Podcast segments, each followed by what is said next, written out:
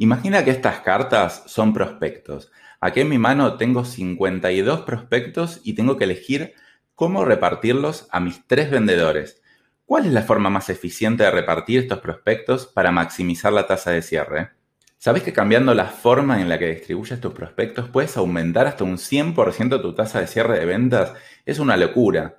Vamos a ver entonces cuatro formas diferentes de repartir tus prospectos para que puedas elegir la más eficiente para tu empresa. Uno para ti y uno para ti. Y uno para ti y uno para ti. Este es el método de asignación rotativa de prospectos, donde no se distingue el por el tipo de prospecto, sino que se le distribuye equitativamente a todos los vendedores. Es el método que en general los vendedores consideran más justo, porque no se le da preferencia a nadie. Y por otro lado es un, método súper fácil, porque la verdad que no hay que ni ponerse a pensar en un método, simplemente reparto. Puede ser un método eficiente cuando tenemos un solo tipo de cliente o la calidad entre los diferentes clientes es muy homogénea. Sin embargo, una de las contras es que no machea necesariamente el tipo de cliente con el vendedor al que se le voy a asignar. Por ejemplo, puede ser una cuenta grande que se le asigna un vendedor muy junior, o puede ser una cuenta chica que se le asigna un vendedor muy senior. Entonces, al no distinguir eso, puede perder mucha eficiencia porque es muy importante que haya match entre el prospecto y el vendedor. Puedes ver también un video que te dejo aquí en el link de los tipos de vendedores y los tipos de prospectos que son idóneos para cada vendedor. Cuenta grande para ti, cuenta chica para ti, cuenta chica para ti, cuenta chica para ti, cuenta grande para ti, cuenta chica para ti, cuenta chica para ti. Este es el método de asignación por tamaño de cuenta. Este método es de los que más aprovechan la habilidad de cada vendedor. Porque cuando me toca una cuenta grande, se lo voy a asignar al vendedor más senior. Me voy a asegurar de tener un proceso de ventas que sea más largo, más complejo, no importa si dura mucho en el tiempo. Mientras que por otro lado, al vendedor más junior le voy a asignar cuentas chicas que va a gestionar más cantidad de prospectos por un periodo muchísimo más corto de tiempo. Entonces aprovecha muchísimo la habilidad de cada vendedor y al armar procesos de venta diferenciados también se puede trabajar en cada uno de ellos y hacer la experiencia para el cliente de la forma más personalizada posible. ¿Cuál es la contra? Y los vendedores lo pueden considerar injusto. ¿Por qué le asignan las cuentas grandes a tal y por qué no a mí? Y bueno, entonces hay que trabajar en la gestión, en el management, en poner condiciones para que tú puedas pasar al equipo de cuentas grandes, trabajar en la meritocracia, en la gestión de vendedores. También tienes que trabajar en mejorar este proceso, porque ¿qué significa una cuenta chica y una cuenta grande?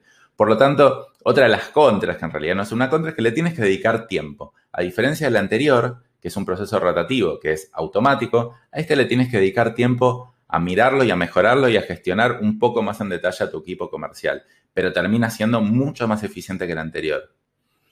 Venta minorista, venta minorista, distribuidor, venta mayorista, venta minorista, distribuidor. Este es el método de asignación por unidad de negocio. Acá lo que vimos es que yo a los que quieren comprar al por menor se los asigno a un vendedor y los que quieren comprar al por mayor a otro y distribuidores a otro. También podría funcionar por tipo de producto que vendo. Por ejemplo, tal tipo de maquinarias se lo asigno a tal vendedor que es experto en esas maquinarias y tal otro tipo de maquinarias a este otro vendedor que también tiene un know-how muy avanzado en ellos. Los pros son que podemos formar expertos en cada unidad de negocio, por lo tanto van a saber asesorar muchísimo mejor al cliente, especialmente si son productos de alta complejidad. La contra es que si se requiere mucha complejidad para asesorar a alguien sobre un producto, es muy difícil sacarlo de ese rol, o si esa persona se va a otra empresa es muy difícil reemplazarlo. Y también nos podemos perder la posibilidad de distinguir por tamaño de cuenta, que tal vez puede llegar a ser más importante que por unidad de negocio. Esta es la pila de clientes actuales, llega un nuevo prospecto, nuevo prospecto, nuevo prospecto, nuevo prospecto, compra, pasa a cliente actual y lo gestiona el vendedor de clientes actuales.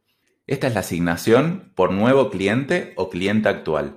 Hace que un tipo de vendedores gestione a los clientes actuales, los trate de mantener fidelizados y otro tipo de vendedores sean los que se ocupen de captar nuevos clientes. Para una vez captados, pasen a la cartera de clientes actuales.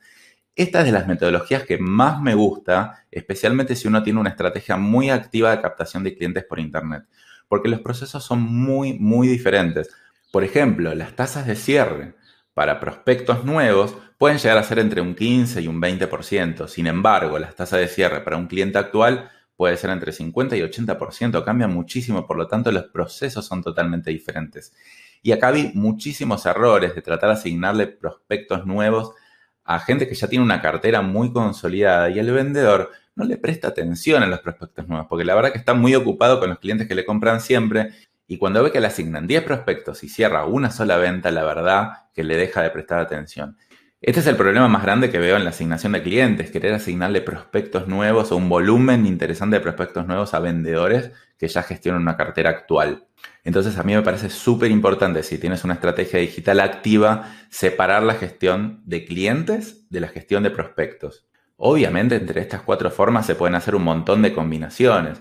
Por ejemplo, yo puedo elegir asignar por unidad de negocio, pero cuando una cuenta es de más de 500 mil dólares, entonces la asigno al dueño. Hay muchas combinaciones, sin embargo yo creo que hay que elegir entre una o dos principales para tener en cuenta.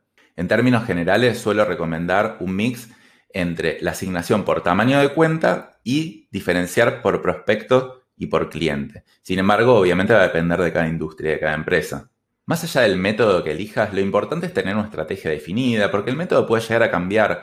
Tú tienes que estar mirando estos números, a ver si aumentas la performance, disminuyes, asignándolo de una manera o de otra. Lo importante es que tengas una estrategia y lo estés mirando.